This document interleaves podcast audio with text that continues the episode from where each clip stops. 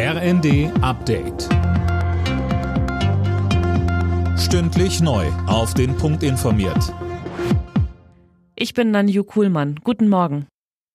Das FBI hat streng geheime Dokumente bei Ex-US-Präsident Trump beschlagnahmt. Das geht aus Gerichtsunterlagen hervor, die der zuständige Bundesrichter freigegeben hat. Anna Löwer berichtet.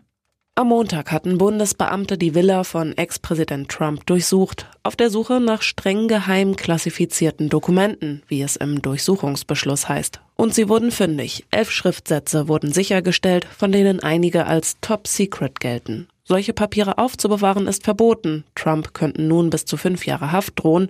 Der Ex-Präsident sieht sich als Opfer linksradikaler Demokraten. Wirtschaftsminister Habeck will Bund, Länder und Kommunen zum Energiesparen verdonnern. Im Herbst und Winter sollen öffentliche Gebäude höchstens noch auf 19 Grad geheizt werden. Das hat er der Süddeutschen Zeitung gesagt. Krankenhäuser und soziale Einrichtungen sind davon ausgenommen. Das sächsische Grimma ist heute noch Symbol der Jahrhundertflut vor genau 20 Jahren. Die historische Altstadt wurde 2002 komplett überschwemmt.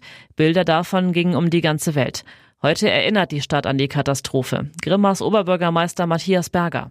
Kurz nach dem Hochwasser habe ich das auch von den Älteren gehört. Die sprachen in ihrem Leben nur von drei Epochen. Die haben gesagt, vor und nach dem Krieg, vor und nach der Wende, vor und nach dem Hochwasser. Das war ganz interessant. Also da war für viele wahrscheinlich dieses Trauma eines Hochwassers ähnlich dem, was vielleicht durch den Krieg oder durch die Wende an Einschnitten kam. Und das spiegelt sich natürlich heute noch. Bundesbildungsministerin Stark-Watzinger fordert gezielte Vorbereitungen auf steigende Corona-Infektionszahlen im Herbst an den Schulen. Der neuen Osnabrücker Zeitung sagte Stark-Watzinger, flächendeckende Schulschließungen dürfe es nicht mehr geben, man müsse sich aber aufs Schwierigste vorbereiten.